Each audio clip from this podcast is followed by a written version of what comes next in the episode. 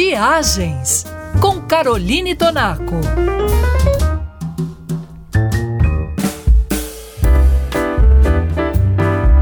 O nosso tour pelas melhores cidades do mundo para se viver em 2024 chega hoje a Calgary, no Canadá. Considerada a sétima melhor cidade do mundo para se morar, ela está localizada bem na entrada das Montanhas Rochosas Canadenses e é a terceira maior cidade do país. Ainda assim, Calgary é pequeno o suficiente para dar aos moradores uma acessibilidade confortável e moderna o suficiente para oferecer uma infraestrutura urbana de qualidade. Para completar, ela tem ótimas atrações turísticas, cafés e restaurantes tão charmosos quanto deliciosos e cidadezinhas ou atrativos bem próximos, que dão uma visão diversificada da cultura, da história e da geografia da região. Quem vai a Calgary precisa conhecer, ou melhor, deve e merece conhecer a região de Lake Louise, em bom português, o Lago Louise. A cor verde esmeralda do lago, em contraste com as florestas de pinheiro, os gigantescos picos nevados e o céu azul ao fundo, criam um cartão postal que você vai guardar para sempre na sua memória.